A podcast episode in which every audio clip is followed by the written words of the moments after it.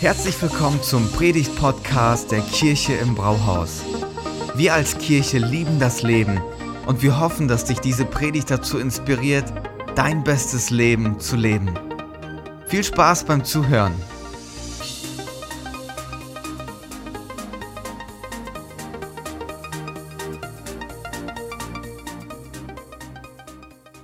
Ich merke, wir haben eine leidenschaftliche Kirche die viele leidenschaftliche Themen hat. Und ähm, Kevin hat das schon gesagt, ich werde heute eine Themenreihe eröffnen, die es wirklich in sich hat.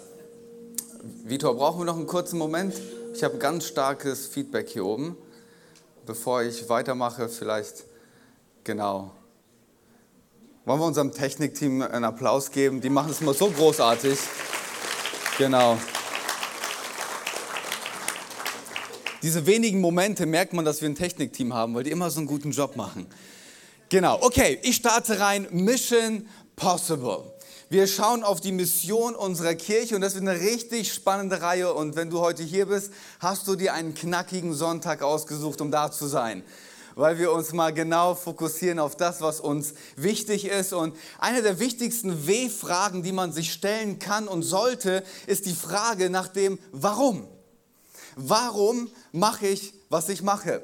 Viktor Frankl ist ein KZ-Überlebender und Wiener Psychiater und der hat nach seiner KZ-Zeit seine Lebenserfahrung reflektiert und er kommt zu folgender Aussage. Er sagt, wer ein Warum zu, zu leben hat, erträgt fast jedes Wie. Wer ein Warum hat, der erträgt fast jedes Wie. Du kannst so viele Dinge aushalten, wenn du weißt, warum du machst, was du machst.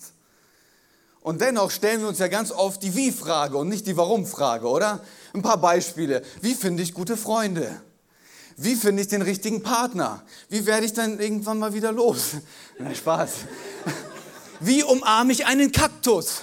Äh, so viele Wie-Fragen, die wir versuchen zu beantworten, während die Frage nach dem Warum ja so viel ausschlaggebender ist. Warum stehe ich morgens auf? Warum gebe ich mir Mühe? Warum halte ich durch, wenn es anstrengend ist? Warum? Warum? Warum lohnt es sich, seine wenige Lebenszeit, die man hat hier auf der Welt, für etwas zu investieren? Warum machen wir sowas? Und was wir mit dieser Themenreihe beantworten wollen, ist das Warum unserer Kirche. Warum machen wir, was wir machen? Warum treffen wir uns Sonntag für Sonntag? Warum arbeiten wir in Teams mit? Warum sind wir Teil einer Live Group? Warum investieren wir uns? Warum sind wir großzügig? Warum das alles?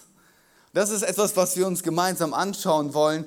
Und wenn du heute hier bist als Gast, dann sitzt du heute quasi in der ersten Reihe und darfst hören, worum es uns als Kirche geht. Und wenn du Jesus noch nicht kennst und du bist heute hier in unserem Gottesdienst und du sagst dir so, Jesus, Kirche, ich habe damit noch nicht so viel am Hut, dann bekommst du einen Einblick in das, was uns heute bewegt und als Kirche bewegt, warum wir tun, was wir tun.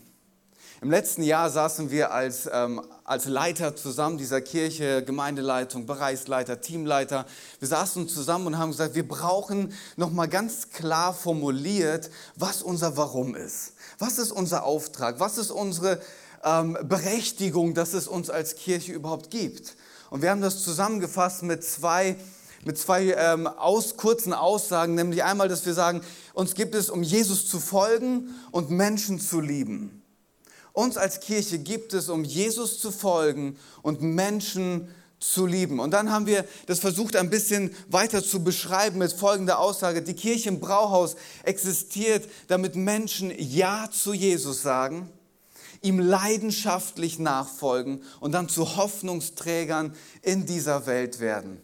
Diese drei Aspekte, die wir uns in den drei nächsten äh, Predigten anschauen werden, nämlich eins ist, dass wir sagen, uns gibt es, damit Menschen eine Entscheidung für Jesus treffen. Dass sie zu einem Punkt kommen und sagen, ja, ich möchte mit diesem Jesus unterwegs sein. Und da bleibt es aber nicht stehen. Wir wollen nämlich Leute auf eine Reise mitnehmen, dass sie Schritte gehen in der Jüngerschaft und leidenschaftlich werden, Jesus nachzufolgen. Und wenn du Jesus nachfolgst, dann entsteht etwas in dir. Du bekommst eine Hoffnung, die ist nicht in dieser Welt und diese Hoffnung möchte wohin getragen werden. Und zwar in die Welt hinaus. Und das ist, was wir uns dann im dritten Teil anschauen werden. Und heute darf ich zum Kern, zum Herzstück unseres Auftrags kommen, nämlich den ersten Punkt. Uns als Kirche gibt es, damit Menschen Ja zu Jesus sagen. Und dazu brauchen wir Gebet, Freunde. Lass mich beten. Jesus, danke, dass du uns mit hineinnimmst in das, was, was du für Kirche denkst, träumst und geplant hast. Und wir wollen uns damit eins machen. Es ist dein Herzschlag und wir wollen synchron mit deinem Herzschlag unterwegs sein. Und so bete ich, dass es nicht einfach nur ein theoretischer Auftrag ist, über den wir uns heute Gedanken machen, sondern dass wir beginnen, leidenschaftlich über das zu denken, worüber du nachdenkst, nämlich dein Auftrag. So bete ich, Jesus, dass du unser Herz berührst, unser Leben veränderst durch das, was du heute zu sagen hast. In Jesu Namen. Amen. Wenn wir uns über Kirche Gedanken machen, dann müssen wir natürlich auf den schauen, der sich Kirche ausgedacht hat. Kirche ist kein Hobby. Das, was wir hier machen, machen wir nicht, weil wir Langeweile haben und sie überlegen, was machen wir Sonntagmorgen? Wir denken uns ein gutes Hobby aus und gehen alle gemeinsam zur Kirche, singen ein paar tolle Lieder, geben einen High Five, trinken Kaffee und gehen nach Hause.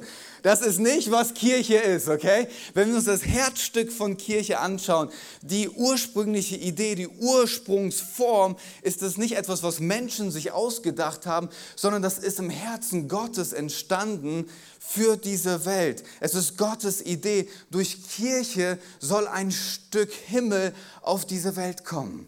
Durch Kirche soll das Echo des Himmels zu hören sein. Leute sollen eine Ahnung bekommen, wer dieser Gott ist, wie er ist und was er über diese Welt nach, was er über diese Welt denkt und auch für einen Plan hat. Und ich finde das so toll, wenn wir Jesus uns anschauen, wird sein Auftrag, wie er auf dieser Welt war, so gut komprimiert zusammengefasst in Johannes Kapitel 3, Vers 16. Ich habe euch den, den Text mitgebracht, denn Gott hat der Welt seine Liebe dadurch gezeigt dass er seinen einzigen Sohn für sie hergab, damit jeder, der an ihn glaubt, dass jeder, der an ihn glaubt, nicht verloren geht, sondern das ewige Leben hat. Das ewige Leben hat nicht verloren geht, so rum. Gott hat seinen Sohn nicht in die Welt gesandt, und da, das ist jetzt so wichtig zu hören. Gott hat seinen Sohn nicht in die Welt gesandt, um sie zu verurteilen, sondern um sie durch ihn, durch Jesus Christus zu retten. Und das ist so der erste Punkt schon, den wir mitnehmen sollten. Gott hat uns als Kirche nicht hier in Gifhorn hineingestellt, um nach Gifhorn rauszurufen, wie schlecht diese Stadt ist. Um sie zu verurteilen mit all dem, was schlecht ist, sondern Gott hat uns hier hineingestellt, um rauszurufen, es gibt Hoffnung. Gott hat uns hier reingestellt, um um Menschen einzuladen, zu ihm zu kommen, um, dass sie gerettet werden. Dass sie gerettet werden. An einer anderen Stelle sagt Jesus über sich selber, ich bin gekommen, um zu suchen und um zu retten, was verloren ist. Wenn ich mir das vor Augen halte, dann, dann merke ich, Jesus ist mit einem ganz bestimmten Auftrag unterwegs. Ihr müsst euch das mal vor Augen führen. Jesus kommt auf diese Welt, um ein Problem zu lösen, das er selber nicht geschaffen hat. Jesus kommt auf diese Welt, um ein Problem zu lösen, Problem, Klammer auf Sünde, Klammer zu, um das zu lösen, das er selber nicht geschaffen hat.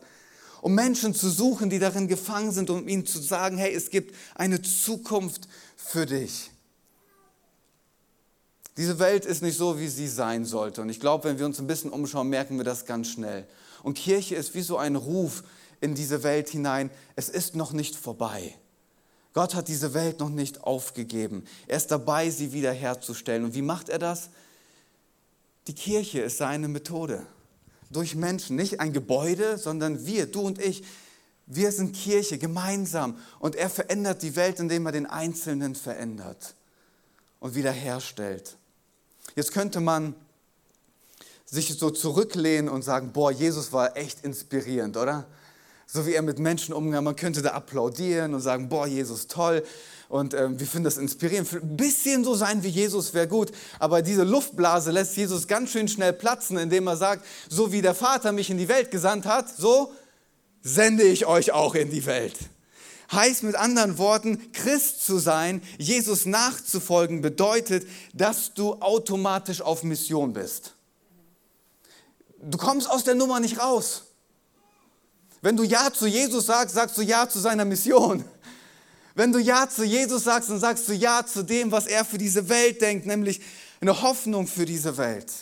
Du wurdest nicht nur von deiner Schuld und von deinem alten Leben befreit, damit du eines Tages eine gute Zeit im Himmel hast.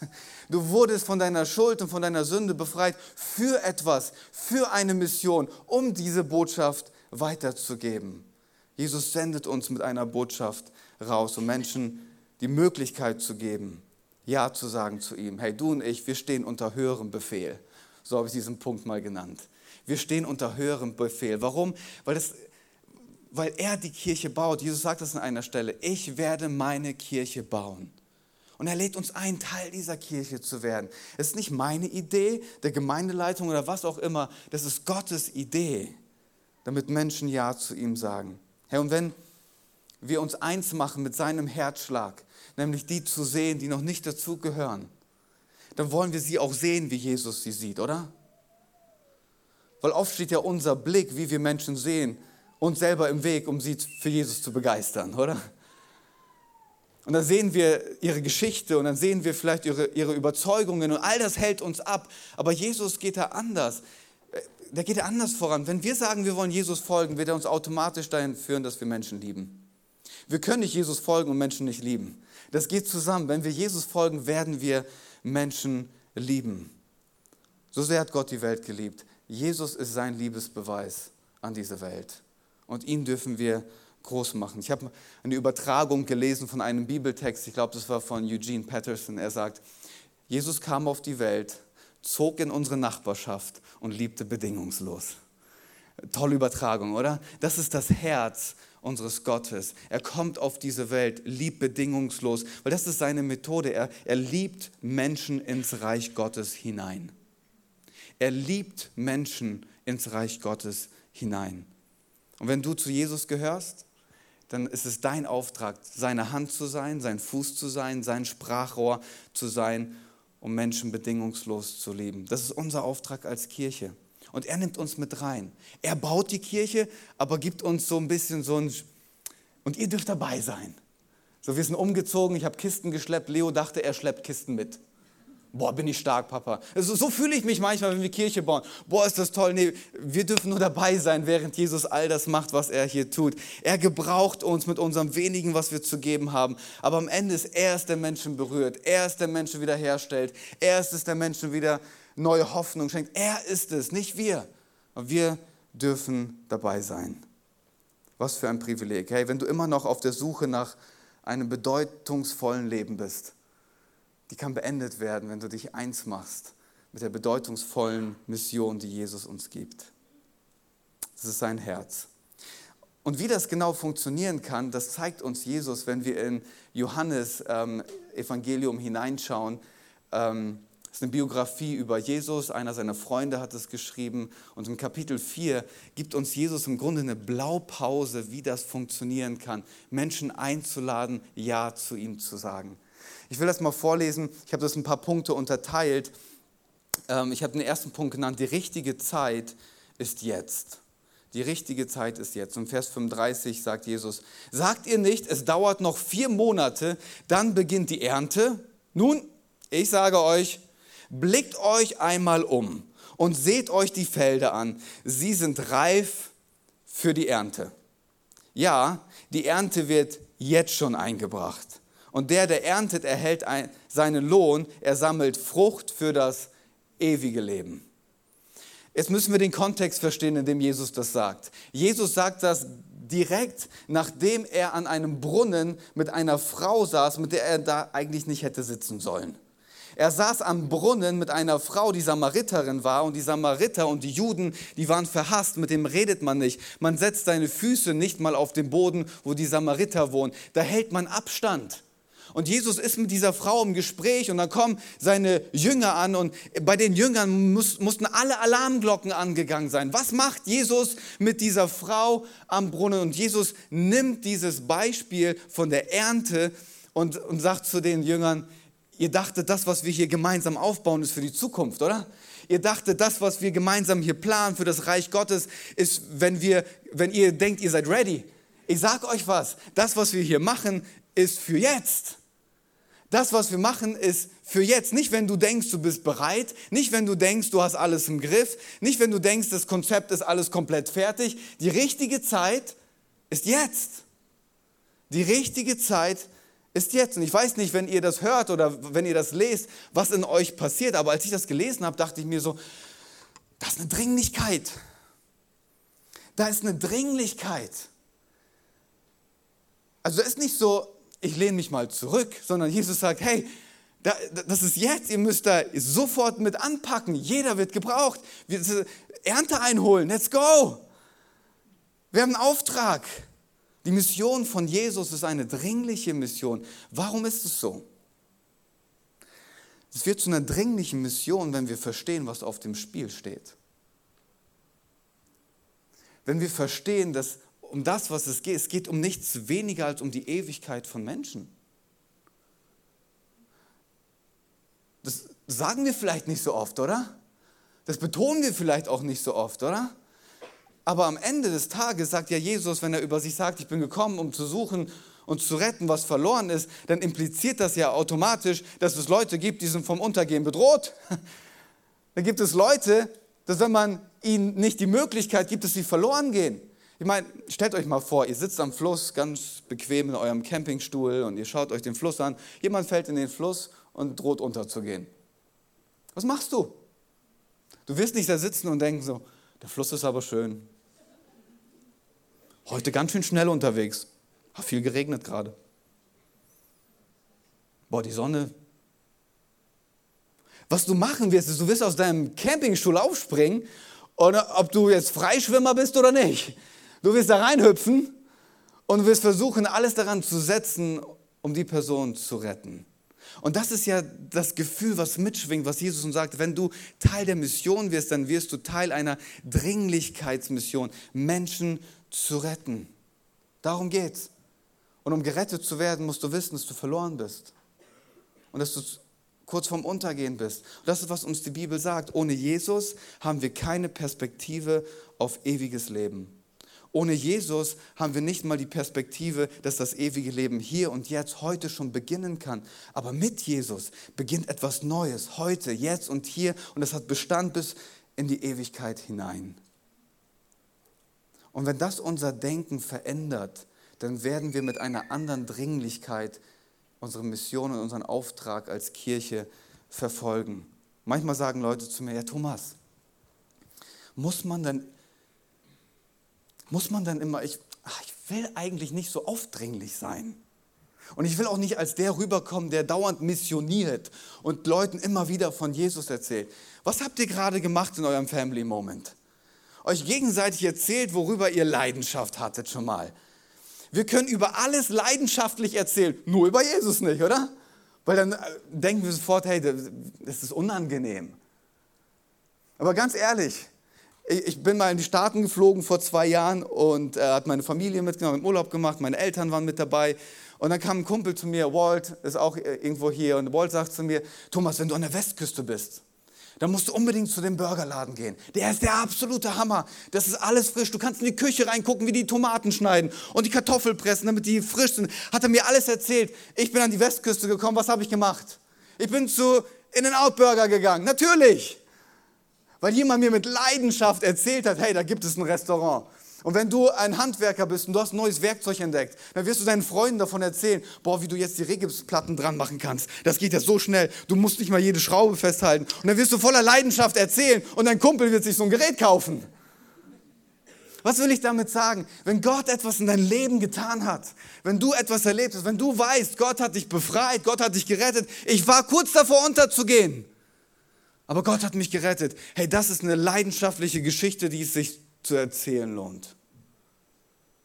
Das ist unser Auftrag. Mit einer Dringlichkeit, weil wir verstehen, hey, Menschen brauchen Jesus. Jesus ist die Hoffnung der Welt. Der zweite Punkt, ich habe ihn genannt, ein himmlisches Rendezvous. Ein himmlisches Rendezvous. Das, was an dem Brunnen passiert zwischen Jesus und dieser Frau, ist kein Zufall, sondern das ist etwas, was ich, man kann es auch göttliche Verabredung nennen. Das ist etwas, was, was göttlich ist. Jesus nimmt einen, wenn ihr euch die ganze Geschichte durchlest, nehmt euch mal Zeit, lest mal Johannes Kapitel 4 durch. Jesus nimmt nimmt sich einen Umweg. Du schaust dir die Landkarte an. Er hätte viel schneller ans Ziel kommen können, aber geht den Umweg über diesen Brunnen, bleibt da stehen, trifft sich mit einer Frau, von der man aus der Bibel weiß, die war fünfmal geschieden und hat gerade eine Affäre. Es ist eine, eine Lebensgeschichte, die quasi ruft, hey, bei mir laufen einige Dinge schief. Eine Lebensgeschichte, die ruft, ich habe Sehnsucht. Eine Lebensgeschichte, die ruft, ich brauche Hoffnung. Und Jesus kommt an diesen Brunnen und trifft sich an, mitten am Tag bei knallender Sonne mit dieser Frau. Die ist lieber, die ist bevorzugt, mitten am Tag zum Brunnen zu gehen, als früh am Morgen, um nicht den Blicken der Stadt ausgesetzt zu sein. Und dort trifft sich Jesus mit ihr. Und ich habe mir gedacht, so, Jesus, du bist so genial. Du triffst dich am Brunnen mit dieser Frau. Wofür steht der Brunnen? Der Brunnen steht für ein Alltagssetting. Das ist etwas, wo sich die Menschen aufgehalten haben. Das ist etwas, wo Menschen natürlicherweise hingegangen sind. So wie du am Donnerstagmorgen, wenn bei Kaufland die neuen Angebote rauskommen, wo du nach Kaufland pilgerst. Das ist so, wie du nach, äh, zu Aldi gehst. Das ist so, wie du zu Lidl gehst, wo auch immer dein bevorzugter Laden ist. Das ist das im Grunde, die Übertragung, die wir hier tun können. Das ist der natürliche Raum, wo sich Menschen aufhalten. Und Jesus begegnet ihnen dort, am Brunnen, im Alltag mittendrin. Und dann macht er, das finde ich so krass, er trifft sich am Brunnen. Stellt euch das mal vor, ganz normal, ganz normal das, das Setting. Aber diese Frau kommt zum Brunnen und was sie erlebt ist, sie tritt hinein in einen Raum, der doch irgendwie auf einmal anders ist weil Jesus hat es geschafft, am Brunnen einen Raum zu eröffnen, wo ein himmlisches Rendezvous stattfindet, wo eine göttliche Verabredung gerade ist, wo Menschen auf einmal eintreten und merken, wow, wow, hier ist gerade was total Besonderes. Die Frau stellt das ganz schnell fest, dieser Typ ist kein normaler Mensch. Der hat irgendwas Besonderes. Sofort merkt sie, da ist irgendwas. Und was in diesem Raum passiert, ist etwas Göttliches. Was in diesem Raum passiert, kann von Menschen nicht produziert werden. Und ich habe mir gedacht, wie, was für ein tolles Bild, wenn wir über uns als Kirche nachdenken, aber auch für uns persönlich nachdenken. Das ist unser Auftrag, egal wo du bist in deinem Alltag, mit diesem Mindset unterwegs zu sein. Da, wo ich hingehe, da darf das Echo des Himmels zu hören sein. Da, wo ich bei, bei der Kasse stehe, auf einmal umgibt mich ein Raum, der ist göttlich. Und dann darfst du ermutigen, dann darfst du inspirieren, dann darfst du Impulse weitergeben. Was auch immer es ist, was du weitergibst, es liegt nicht an dir, sondern der, der das durch dich macht. Und du denkst vielleicht so, ich habe nur was Banales gesagt, aber die Person sagt, boah, das hat mich tief getroffen gerade. Was ist das? Du schaffst einen Raum, der göttlich gefüllt wird. Du musst nicht gleich die Familienbibel auspacken und eine Moralpredigt halten. Das ist nicht die Idee. Räume schaffen, Menschen einladen, wenn wir Gottesdienste feiern, wir schaffen einen Raum, wo wir Leute einladen, dass das, was sie hier erleben, dass das mit in den Alltag mitgenommen werden kann, wo sie Gott hier begegnen. Warum bauen wir Live-Groups auf? Räume schaffen, wo göttliche Verabredungen stattfinden können, himmlisches Rendezvous. Und dann tritt diese Frau aus, ihrem, aus diesem Raum von Jesus raus, geht zurück in die Stadt und baut selber Räume. Müssen wir mal die Geschichte durchlesen. Unfassbar. Sie begegnet Jesus, wird in diesem himmlischen Raum, sage ich mal, verändert, geht zurück in ihre Stadt und die ganze Stadt ist in Aufruhr, weil sie Räume schafft und von Jesus erzählt. Und das ist die Idee. Wir laden Leute ein, in den Raum zu kommen. Und wenn sie da etwas erlebt haben, dann gehen sie weiter und schaffen selber Räume. Und so ist das, wie Jesus Kirche baut. Du hast nicht, was es braucht, aber du hast, wen es braucht, um das zu bauen. Und das ist eine gute Ermutigung. Jetzt spricht Jesus aber in diesem Text von Ernte. Und müssen ehrlich sein, Ernte einholen ist viel Arbeit. Ernte einholen ist viel Arbeit. Jesus betet an einer anderen Stelle oder ermutigt seinen Jünger zu beten. Die Ernte ist reif. Bittet den Herrn der Ernte, auf dass er Arbeiter schickt in sein Erntefeld. Ernte ist reif, aber Ernte bedeutet Arbeit. Und es braucht jeden von uns. Als, ähm, ich war mit meiner Family ähm, auf dem Bauernhof, haben Urlaub gemacht, letztes Jahr in Österreich. Und äh, war ganz toll, direkt am Bauernhof dran. Und äh, da habe ich mich mit dem Bauern unterhalten und ich merkte, er ist irgendwie nervös. Und äh, da sagte er, Thomas, ich muss jetzt auch wirklich los. Ähm, Wir haben Wetterradar geschaut. Ähm, es beginnt bald zu regnen und wir müssen noch die ganzen Wiesen fertig machen. Unsere äh, Zeit ist jetzt. Und da könnt ihr euch nicht vorstellen, was passiert ist auf diesem Hof. Das war ein Mehrgenerationenhof, Oma, Opa, Tante, Onkel, alle waren da. Der, der Jüngste, der mitgeholfen hat, war vier und die Ältesten waren über 80. Und alle wussten, das muss jetzt schnell gehen. Wir müssen das Ding jetzt reinfahren. Der eine war auf, dem, auf der Wiese, der andere war im Schuppen, der andere hat sauber gemacht und alle zusammen. Und da war so eine Atmosphäre von Dringlichkeit und Intensität, dass Leo und ich einfach mitgemacht haben. Die haben nicht mal gefragt, aber wir wussten, hey, es ist gerade irgendwie eilig. Es braucht jede Hand, alles mit reinzufahren. Und wenn wir über Kirche nachdenken und das, was Gott für Räume bauen will, hey, dann ist es genau das. Das ist viel Arbeit. Und da braucht es jeden von uns. Und dann macht die Oma das vielleicht nicht so, wie du denkst. Und dann macht der Onkel das vielleicht mit einer anderen Haltung. Und dein Nachbar hat ein anderes Talent als du. Aber das ist egal. Warum? Weil wir vereint sind in einer Mission. Wir sind vereint in einem Auftrag. Wir sind eins, weil wir wissen, wir müssen die Ernte jetzt einholen.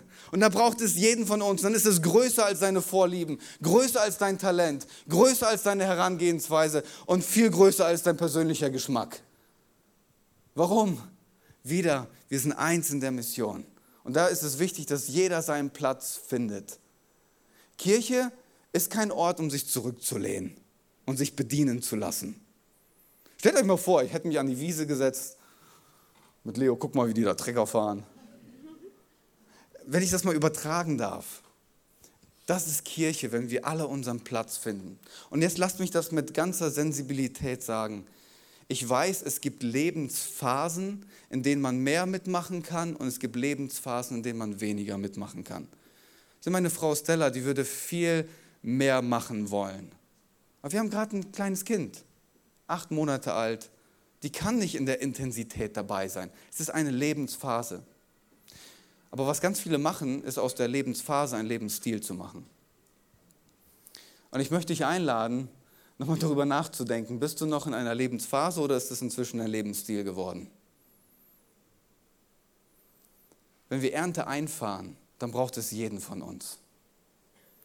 Und das, was Jesus uns dann als Ausblick sagt, ist so großartig. Er sagt, es wird eine Frucht sein für jetzt und für immer eine ewige Frucht. Wusstest du, dass wenn du stirbst, dann kann, da kannst du keinen Umzugswagen mitnehmen? Ich habe schon einige Beerdigungen gemacht, noch nie gesehen. Das, was du mitnehmen kannst am Ende des Tages, sind Menschen, denen du geholfen hast, auf irgendeine Art und Weise Ja zu Jesus zu sagen. Das ist eine ewige Frucht. Das ist eine ewige Frucht, von der du zehren wirst, wo du dich freuen wirst, was dir Leidenschaft geben wird. Wisst ihr, jeden Sonntag, auch heute Morgen, als wir als Team zusammenstanden, wir haben gebetet, Jesus, schenk uns dieses Wunder, dass sich heute Morgen mindestens eine Person für dich entscheidet. Und wenn das passiert, dann ist das die Frucht, die wir als ganzes Team ernten. Wisst ihr, es ist nicht der Prediger oder das Worship-Team, das was so klasse gemacht hat heute oder die Techniker, die das so gut machen. Das sind wir alle gemeinsam und wir dürfen diese Frucht feiern und genießen, schon hier und jetzt. Was meine ich damit? Jetzt schon dürfen wir erleben, dass Menschen Jesus kennenlernen. Jetzt schon dürfen wir erleben, wie Menschen verändert werden. Wir dürfen das sehen, dass Kranke geheilt oder durchgetragen werden, Bestimmung bekommen, einen Sinn für ihr Leben bekommen. Jetzt schon dürfen wir das genießen und wie viel mehr die ewige Frucht, die Jesus uns hier verspricht. Wir haben einen Auftrag, gemeinsam. Jesus lädt uns ein.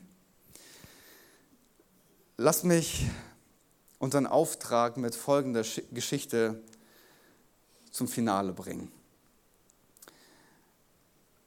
1806 war das, da gründeten ein paar ganz mutige, tapfere Männer eine Lebensrettergesellschaft in Nantucket an der Ostküste Amerikas.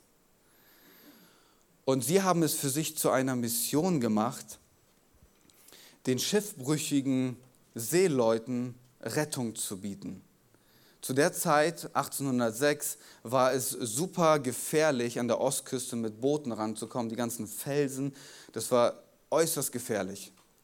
Und was die gemacht haben, ist, die hatten einen Sinn von Dringlichkeit und die haben das menschliche Leben so sehr gewertschätzt, dass die gesagt haben, wir müssen was tun. Also gründeten sie diese Lebensrettergesellschaft und haben an, den, an der Küste entlang so kleine Hütten oder Häuser gebaut, haben Boote reingestellt, die haben sich selber so Wagen konstruiert, um die Boote so schnell wie möglich von, von der Hütte zum Meer zu bringen, um die Leute zu retten, die da Gefahr laufen, unterzugehen. Und ähm, die hatten so einen Slogan. Die haben, keine, die haben kein Geld gekriegt, keine Anerkennung, das haben die aus freiwillig gemacht. Und die hatten einen Slogan. Wisst ihr, wie der ging? Du musst rausfahren, aber es ist nicht wichtig, ob du zurückkommst. guter Slogan, um Freiwillige zu rekrutieren, oder? Du musst rausfahren, aber es ist nicht so wichtig, ob du zurückkommst. Was sagt das? das sagt, da gibt es eine Dringlichkeit. Äh, uns ist das wichtig. Unser Impuls ist, wir können nicht anders. Wir müssen da raus. Wir müssen helfen. Ob wir zurückkommen, das ist zweitrangig. Aber der Impuls, dem werden wir folgen. 1915 wurde dann die US Coast Guard gegründet. Und jetzt gab es Profis. Jetzt gab es Profis und die freiwilligen Lebensretter, die sagten sich dann so, ach komm, lass es die Profis machen. Lass es die Profis machen. Die, die sind besser ausgebildet, die haben besseres Equipment, die ähm, kriegen Geld dafür. Und über die Zeit sind diese Hütten an der Küste zusammengefallen, die Boote sind verrottet, aber die Freiwilligen haben sich weiter getroffen. Die fanden das toll. Nette Gemeinschaft, gute Vorträge, Dinnerpartys, schöne Gemeinschaft pflegen, um der Gemeinschaft willen, weil es ist so schön zusammen zu sein. Aber sie waren jetzt keine Lebensretter mehr. Die waren auch nicht mehr im Lebensrettungsgeschäft. Und während ich das lese, denke ich mir so, das wiederholt sich in der Geschichte und wir als Kirche, wir laufen auch Gefahr, dass uns das passiert. Dass wir vergessen, worum es uns geht und das, was Jesus uns gesagt hat, dass wir als Kirche im Lebensrettungsgeschäft sind. Das ist das, was uns ausmacht. Wir sind im Lebensrettungsgeschäft. Aber wir treffen uns trotzdem. Manchmal vergessen wir das, aber wir finden das cool uns zu treffen, gute Gemeinschaft zu haben. Oh, es gibt sogar Siebträger-Kaffee nach dem Gottesdienst. Ah, oh, großartig. Und dann gibt es Community Sunday, dann essen wir zusammen. Und dann hat noch mein, die Band mein Lieblingslied gesungen. Und dann sagen wir solche Sachen wie, heute war ich besonders gesegnet von Gott. Und wir vergessen, was unser Auftrag ist. Und wir sind bei all den Angeboten, laufen wir Gefahr, dass wir nicht mehr Ausschau halten bei all den Möglichkeiten laufen wir Gefahr, dass wir nicht mehr rausschauen und Ausschau nach Ertrinkenden halten. Wir sind so beschäftigt, das rege Vereinsleben, jede Woche Gottesdienst, Live-Group, Einkaufen, Verabredung, alles, wir nutzen das alles für uns selber und vergessen den Blick nach draußen. Und so schnell vergessen wir, da gibt es Menschen ohne Hoffnung, weit weg von Gott, Menschen, die verletzt sind, verunsichert, verzweifelt, die sich übersehen fühlen, arm, überfordert, ohne Sinn und Vision fürs Leben, die von Sorgen bedrückt und von Dunkelheit zerdrückt werden. Es gibt so viele Menschen da draußen und bei all dem, was wir tun, vergessen wir so oft den Blick nach draußen zu wenden. Heute ist die Lebensrettungsgesellschaft von Nantucket ein Yachtclub. Nichts gegen Yachtclubs. Ist bestimmt sicherlich richtig cool. Aber es gibt einen Unterschied. Yachtboote sind zum Vergnügen gebaut. Und ein Yachtclub soll den Mitgliedern Spaß machen und das Leben schöner machen. Alles dient der Bequemlichkeit der Mitglieder. Da streitet man sich auch mal schnell, wenn das Essen nicht so gut ist. Da streitet man sich und beschwert sich, wenn die Jugendarbeit vielleicht nicht so vorangeht, wie man sich das wünscht. Oder man geht zur Hauptversammlung und denkt sich so, da war ja gar nichts, das bringt mir ja gar nichts, also komme ich auch nicht mehr her. Das ist, was so im Yachtclub passiert. Nicht in der Kirche, im Yachtclub. Dann trinkst du vielleicht ein Pina Colada, gehst zum Buffet und guckst, was ist heute für mich mit dabei. Aber für sowas haben Lebensrettungsgesellschaften keine Zeit. Die haben da keine Zeit für. Sie wissen, wir brauchen einander. Wir brauchen jede Hand. Ganz egal. Wir haben Wichtigeres zu tun. Yachtclubs werden für Mitglieder gegründet, Lebensrettungsgesellschaften nicht.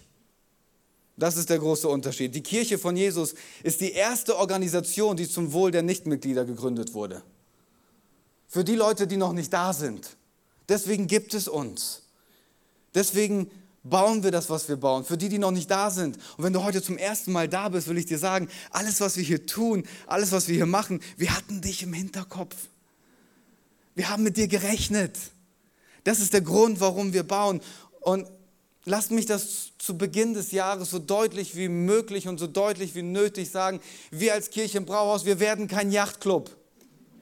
Wir sind eine Lebensrettungsgesellschaft.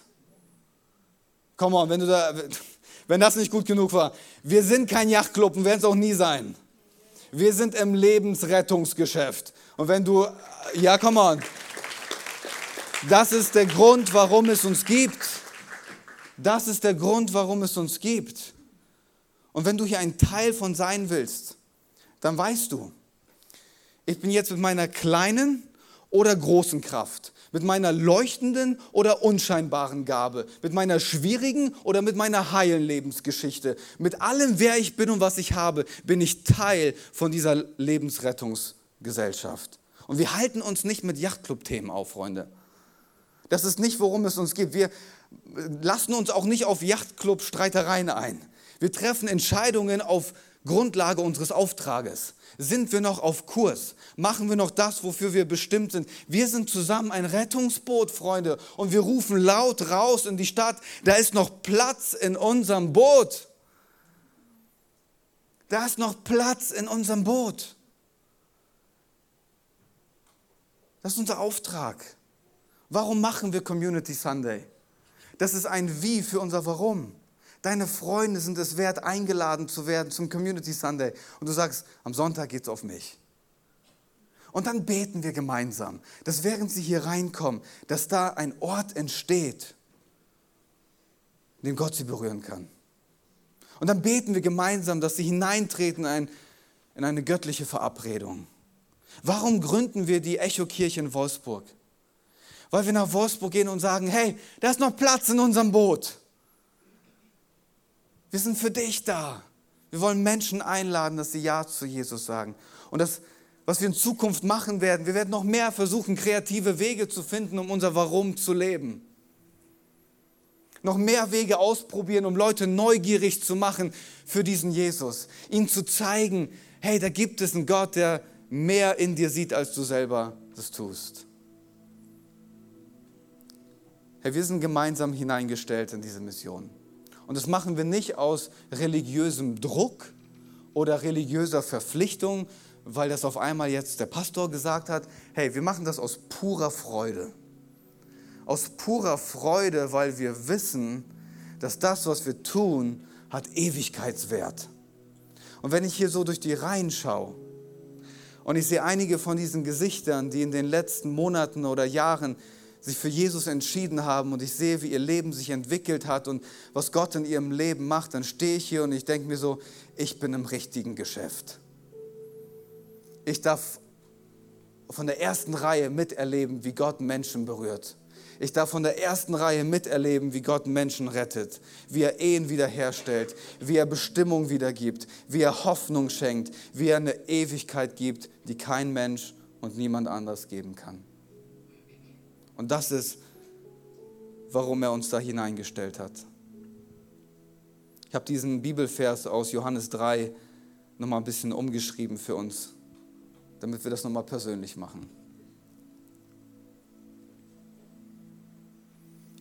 Denn Gott hat Gifhorn und Wolfsburg und Isenbüttel und Dannbüttel und noch ein paar Büttels seine Liebe dadurch gezeigt, dass er seinen einzigen Sohn für sie hergab, damit jeder, der an ihn glaubt, das ewige Leben hat und nicht verloren geht.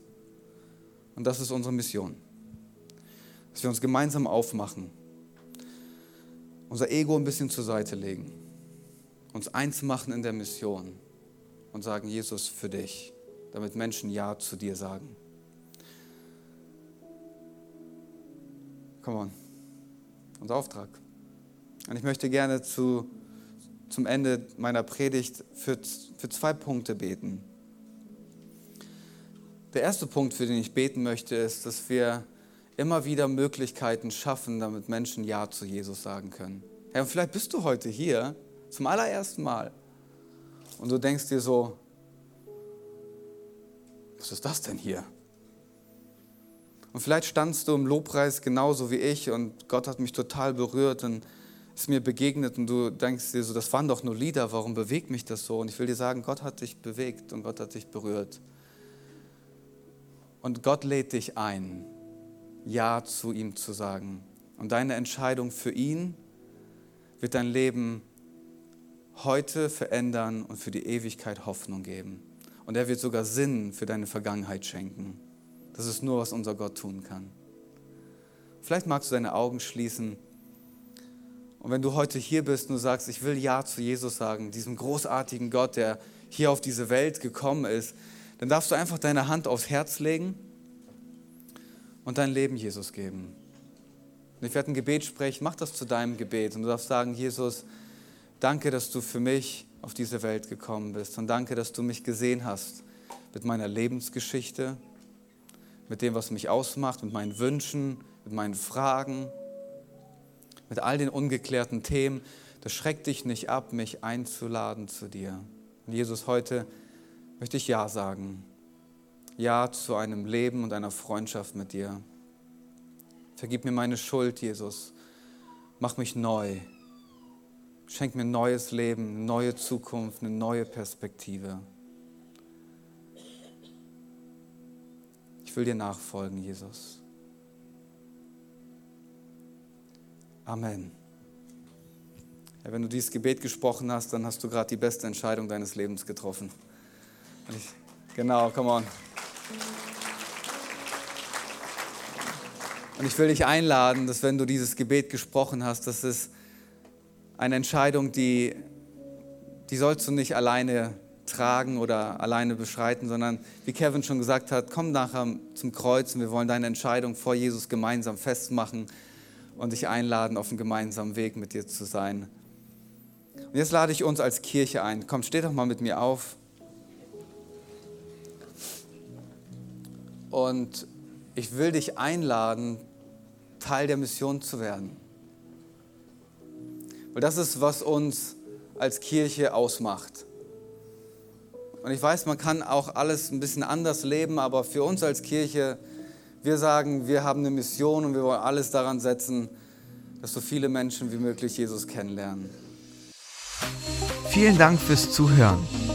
Wenn du eine Frage hast, kannst du uns gerne eine E-Mail an info at kirche-im-brauhaus.de schreiben.